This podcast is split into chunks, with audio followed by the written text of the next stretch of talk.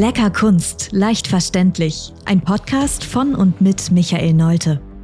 Der Künstler Mino bringt dir moderne Kunst und Street Art aus den urbanen Hochburgen unserer Zeit in dein Wohnzimmer.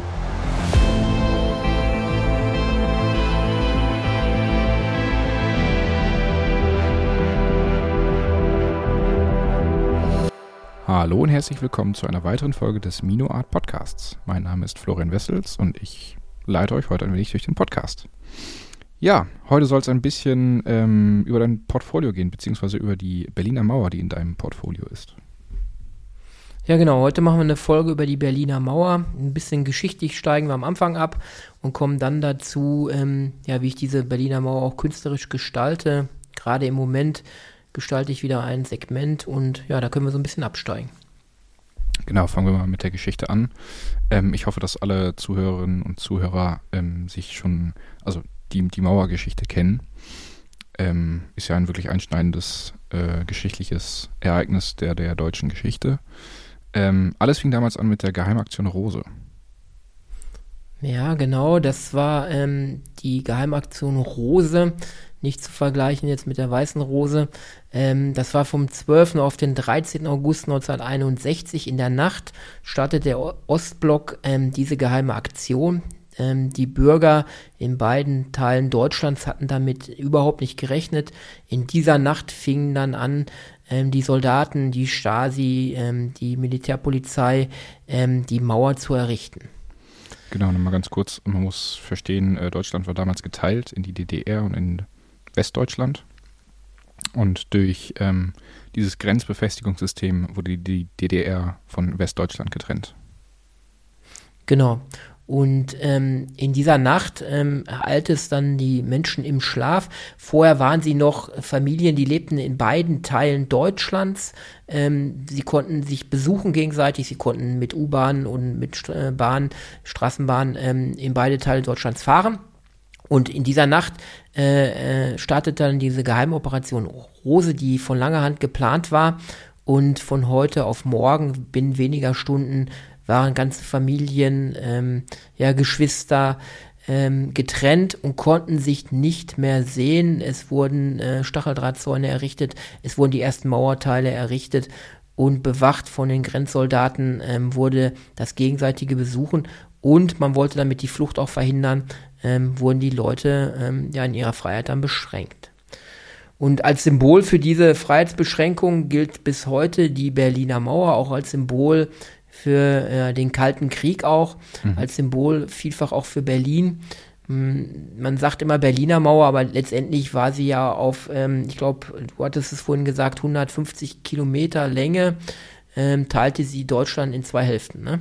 Wobei ich jetzt nicht genau weiß, ob es ähm, nur die Berliner Mauer ist, die äh, 150 Kilometer lang war, oder die gesamte ähm, Mauer. Ja, ich Mauer. denke fast, dass es nur im Bereich Berlin war, diese 150 Kilometer. Mhm. Ähm, für die ganze Grenze wäre das doch ein bisschen zu wenig. Ja, ich glaube ähm, ja, und diese Berliner Mauer ist natürlich in die Geschichte auch eingegangen. Wir denken an 89 ähm, im Oktober bzw. November, wo die Wiedervereinigung war.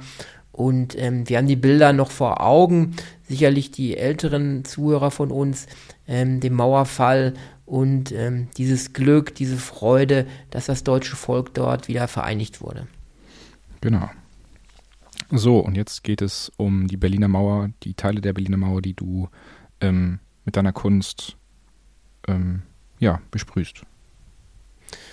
Ja, ich habe das große Glück, ähm, dass ein Freund, ein Geschäftspartner ähm, schon bereits vor, vor Jahrzehnten, ähm, ich glaube, zwei, drei Segmente damals aufgekauft hatte, der Berliner Mauer.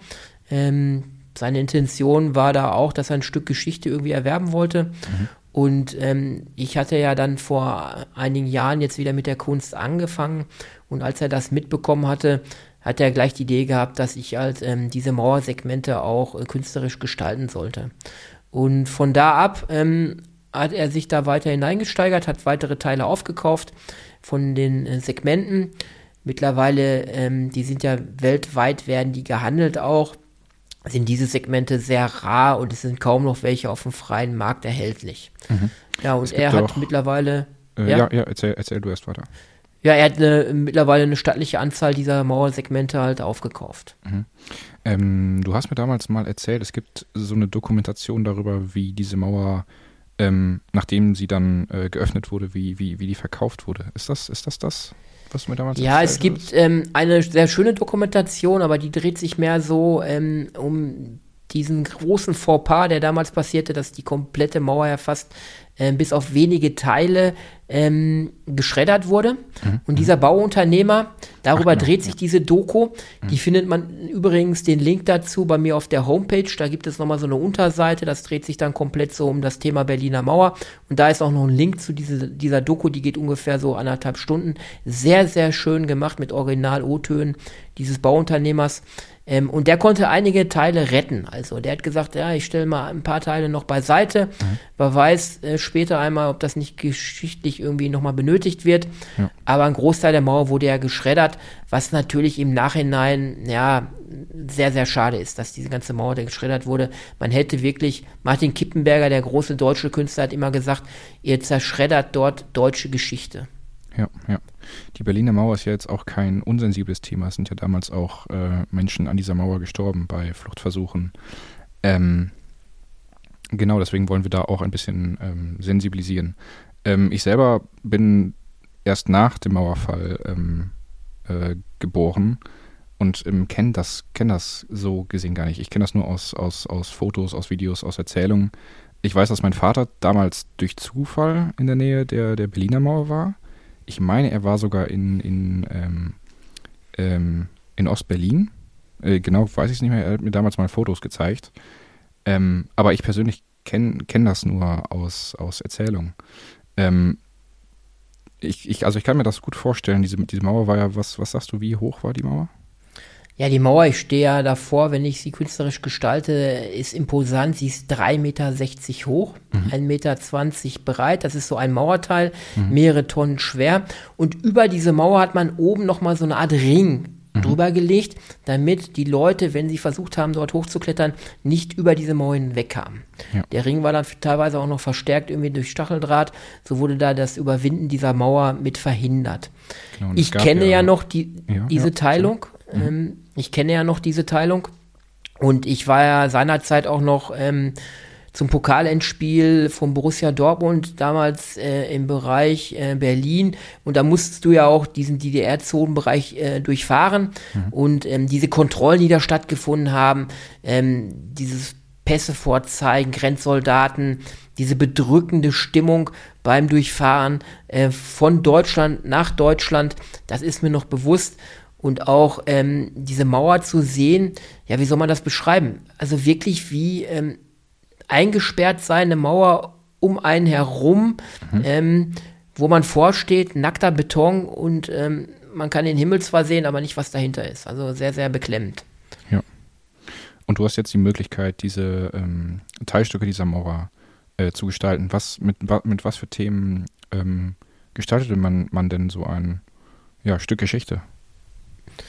Ja, das ist sehr sensibel. Also da muss man sich im Vorfeld auch sehr, sehr viele Gedanken machen. Ähm, jedes Mal, wenn wir dann einen Auftrag bekommen oder äh, ich bekomme den ja oder wir verkaufen äh, ein Segment, was wir mittlerweile auch schon international verkauft haben. Mein Geschäftspartner hat bis nach LA auch ins Wendemuseum Berliner Mauer verkauft, mhm. aber auch in die Schweiz und in andere Teile dieser Welt. Ähm, da überlege ich dann schon ganz, ganz genau, was ich dort aufbringe. Zum einen möchte ich immer wieder durch diese künstlerische Gestaltung auf diesen geschichtsträchtigen Teil hinweisen. Ich möchte erinnern, ich möchte auch teilweise an die Mauertoten erinnern. Wir haben, glaube ich, im Bereich Berlin alleine an der, dieser Mauer sind 150, äh, 140 Menschen gestorben.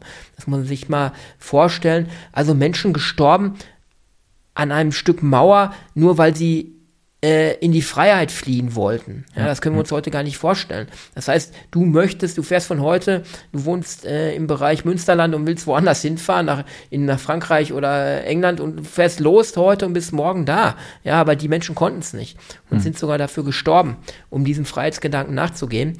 Und von daher sprühe ich immer ähm, ein Stück Geschichte damit auf, äh, will die Mauer auch ein Stück weit erhalten. Das heißt, ich gestalte sie nicht komplett immer neu, so dass man den Beton auch noch sehen kann. Und ähm, ja, wir, wir, gehen da sensibel mit um. Also das wird auch nicht an jeden verkauft von meinem Geschäftspartner, diese Mauer, sondern wir gucken da schon ganz gezielt. Unser Ansinnen ist halt, dieses Stück Geschichte in gute Hände zu gehen, ähm, vielfach in ähm, ja, öffentliche Hände vielleicht auch oder an Ort, Orte, wo die Mauer ausgestellt wird, wo sie daran erinnert, was Deutschland mal geteilt hat. Mhm. Mhm. Ja, zum praktischen äh, Ablauf, wenn man jetzt so ein Stück Mauer hat, ähm, ist es auch nicht ganz so einfach, die ähm, künstlerisch zu gestalten. Im unteren Bereich, wenn ich davor stehe, ist es sicherlich äh, einfach, an die Mauer heranzugehen und dann mit, ähm, je nachdem, mit äh, Graffiti-Dosen oder mit äh, äh, Außenfarbe irgendwo künstlerisch teilweise mit Pinsel mache ich das aber auch dann, ähm, diese zu gestalten. Aber du musst dir vorstellen, ähm, irgendwann geht es dann mal in die Höhe. Wenn man dann oben auch äh, Elemente aufbringen will, da muss man dann mit einer Leiter ähm, auf 3,60 Meter Höhe. Hm. Das ist schon ähm, eine stattliche Höhe, sag ich mal. Hm. Zumal man also ich habe es dann häufig so, dass ich keine Hand mehr frei habe. Ne? Also ich habe dann vielleicht in der rechten Hand eine Sprühdose, in der linken Hand muss ich noch etwas halten ja. ähm, und bin dann auf 3,60 Meter Höhe auf, auf dieser Leiter mhm. und äh, fange dann an, meine Elemente zu sprühen. Ähm, am Anfang musste ich da schon zwei, dreimal schlucken. Mittlerweile habe ich mich schon dran gewöhnt. Ne? Ja, ja, ja. Ähm, und, und was sind jetzt so äh, Motive, die du da aufbringst? Ja, ich habe, ähm, ich kann mich erinnern, ziemlich am Anfang habe ich dann halt ähm, auch den Kennedy ähm, so als Stencil aufgebracht. Mhm. Ähm, teilweise habe ich dann ähm, die Vornamen äh, von Mauertoten da aufgebracht, die Nachnamen natürlich nicht, ähm, so dass man sich da auch mal daran erinnern kann, was sagen uns die Vornamen auch aus. Mhm. Ähm, hab dann stilistisch auch so ein bisschen mit rötlicher Farbe das Ganze so ein bisschen auch so wie, wie Blutstropfen so ein bisschen ähm, ähm, gestaltet, dass man so ein bisschen auch einen Bezug dazu bekommt, was da an dieser Mauer auch alles passiert ist. Und so äh, bringt man unterschiedliche Botschaften kreativ dort ein, die einen zurückwerfen, so dass man nicht davor steht und belustigt wird, sondern davor stehen sollte und sich mal Gedanken macht, ähm, ja, um diesen Freiheitsgedanken, ähm, was das doch für ein Luxus ist, in der heutigen Welt äh, ähm, frei zu leben, dass man sich das immer wieder bewusst wird. Mhm. Ja, sehr guter Gedanke. Mhm. Mit was für Materialien arbeitest du dann hau hau hauptsächlich? Du sagtest vorhin was von äh, Graffiti. Dosen? Ja, zum einen äh, sprühe ich sehr gerne an der Mauer. Ähm, mhm. Das ist ja eigentlich nicht so mein Steckenpferd, auch wenn ich Graffiti-Elemente in meine Kunst einbringe und davon geprägt bin bin ich ja nicht der äh, äh, äh, Szene-Sprüher, der mit dieser Szene groß geworden ist, sondern ich kann es, ähm, sicherlich nicht so gut wie jemand, der damit groß geworden ist, sich darauf spezialisiert hat, aber ähm, zum gewissen Grad kann ich dort doch äh, sehr schöne Elemente aufbringen, lerne auch immer wieder dazu, ist sehr spannend für mich auch nochmal mit einem neuen Medium zu arbeiten, nicht mit einem Pinsel, sondern mit so einer Sprühdose. Zum anderen habe ich aber auch Elemente händisch wirklich mit Pinsel aufgemalt. Ich kann mich an ein Mädchen, an einen Jungen erinnern, die, das Mädchen kletterte die Mauer hoch, ähm, so als Symbol, und der Junge betritt auch gerade die Mauer und äh, von unten herauf und versucht auch zu klettern. Da haben wir dann auch so ein bisschen diesen Freiheitsgedanken mit eingebracht. Es ist immer unterschiedlich, was mir gerade dazu einfällt was ich gerade auch einbringen möchte. Ne? Mhm. Und daran orientiert sich das, wie ich da gerade arbeite dann dran. Ähm, du sagtest, äh, so, so ein Stück Mauer ist so, also deutlich höher als drei Meter. Ähm, was, was wiegt denn ein Element? Ja, mehrere Tonnen. Ich glaube auch so 3,6 Tonnen, 3,2, 3,6 Tonnen. Ja. Das heißt, das kannst du nicht mal eben äh, mit zwei Leuten anheben und versetzen. Mhm. Ähm, das macht es ja auch so schwierig, ähm, diese Mauerteile zu A zu transportieren ähm, allein dadurch, wenn man solche Mauerteile irgendwo dem Kunden anliefert oder die transportiert oder wie es jetzt war nach LA, musst du dir vorstellen, die werden zu einem Hafen gebracht, meistens Rotterdam, dann werden die dort äh, in so einen Container eingelagert, dann gehen die teilweise mit dem Schiff dann äh, auf dem Schiffswege per Container dann mhm. nach Amerika. Ja. Äh, Toronto hatten wir auch schon eine Bestellung.